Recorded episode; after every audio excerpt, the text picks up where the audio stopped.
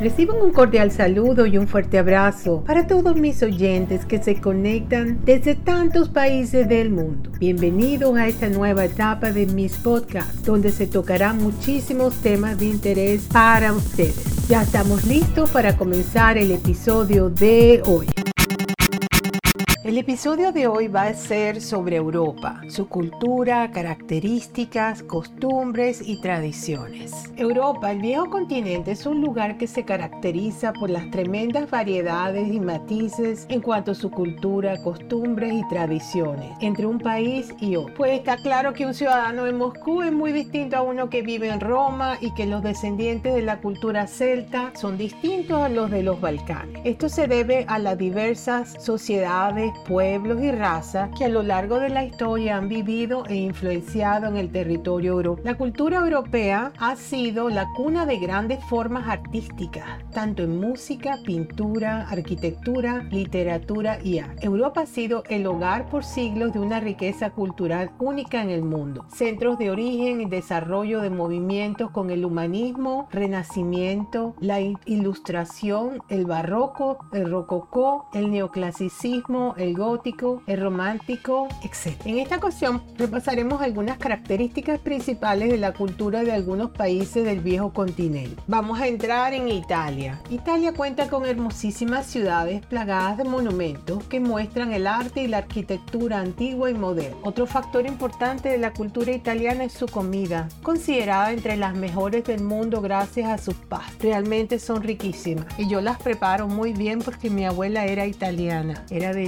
sal y enseñó a mi mamá a prepararlas y yo también aprendí, eh, se, acostumbra a hacer mucha comida italiana, muy buena. En el tema de la música vale la pena señalar a la ópera. Rusia es una nación que le debe gran parte de sus costumbres al legado de los estados que alguna vez conformaron la Unión Soviética. Asimismo, la ideología comunista ha influenciado, por ejemplo, su arte. Es así que la nación soviética se pueden apreciar iconografías y monumentos emblemáticos de Lenin y Stalin. También es importante mencionar la arquitectura peculiar rusa, en estilos que van desde el bizantino hasta los renacentistas. Y es que la historia de Rusia no solamente tiene que ver con el comunismo, sino con su fastuoso pasado de zar. En cuanto a símbolos rusos, podemos destacar a la bebida alcohólica local, el vodka. El vodka es riquísima, a mí me encanta prepararlos así unos coctelitos con vodka. Lo único que con el vodka hay que tener mucho cuidado porque como uno no siente que se está tomando nada, sino como un juguito o algo, pues tiende a, subirse a la cabeza y entonces hay que hacerlo con moderación. Bueno, llevar la cuenta de los coctelitos que llevan vodka, por lo menos en mi caso, no más de dos o tres si acaso, porque se empiezan a subir a la cabeza. España. España es una nación rica en detalles e historia, muy influenciada por la tradición mora y árabe. España, bellísima España, me encanta España. En España la religión ocupa un papel primordial, visible en costumbres católicas y y también en la arquitectura de sus iglesias y catedrales. España también es reconocida por la gran diversidad de fiestas y carnavales regionales, por sus corridas de toro y su gastronomía. Bellísima España. La parte de la corrida de toro, en eso sí que no, corridas de toro, pues tengo entendido que eso lo están eliminando porque no me parece, no me gusta eso de corridas de toro, eso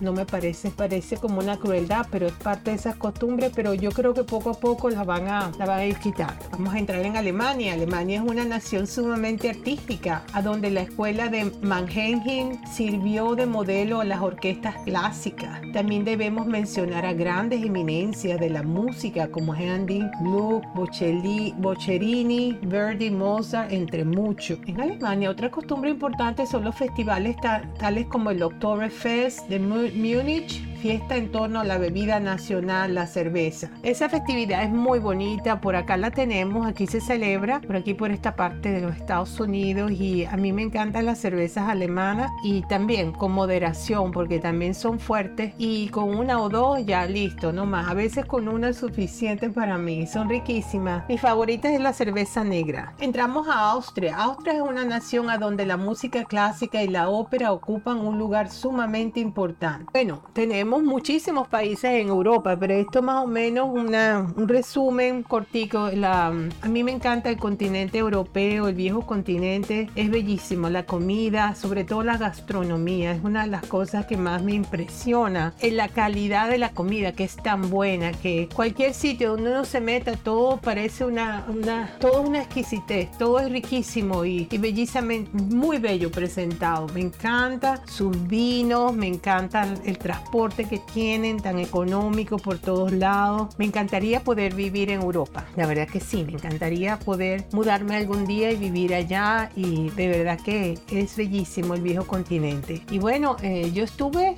hace poco, bueno, hace ya como dos, tres añitos y estuve por Francia, estuve en Alemania, en España, estuve en los Países Bajos, todo me pareció hermosísimo muy lindo, con muchas ganas de volver. Y quiero conocer, me gustaría poder hacer esos tours que hacen eso en barco por las islas estas griegas y todo eso, me encantaría hacer ese, ese crucero que se hace de una semanita que se va, se va por barco y me gustaría eso, a ver si dentro de mis planes, mis próximos viajes viene ese. Y se los recomiendo que vayan a visitar eh, para las personas que no han ido. Y de repente muchas veces hasta mejor agarrar un tour para poder tener una idea de qué es lo que nos gusta si no son personas que se lanzan por su cuenta a manejar, a agarrar trenes y eso, pues no todos los viajeros son así. Hay un tipo de viajero que sí le gusta tener la autonomía de agarrar sus trenes, hacerse su plan de viaje, los países que van a visitar. En mi caso, yo no soy así. A mí me gusta más que me planifiquen todo y que me muestren. Y una vez que ya yo aprenda, una vez que ya yo aprenda dónde fue que me gustó más, pues en otra oportunidad yo podría ir, pero me gusta estar como guiada dónde voy para aprovechar al máximo máximo el tiempo, así soy yo, pero otras personas son más aventureros. Entonces, bueno, ya tenemos 7 minutos y ya estamos llegando al final de este episodio sobre Europa, su cultura, características, costumbres y tradiciones. Y si faltaron países que mencionar, pues bueno, es en general que lo estamos haciendo así, pero de verdad todos esos países europeos tienen muchísima cultura y bellísimos todos, tienen eso en común, mucho que aprender de. Entonces, donde quiera que se encuentren, de día, de noche, de tarde, de madrugada. Reciban un fuerte abrazo desde la costa este de los Estados Unidos y será hasta el próximo episodio. ¡Chao!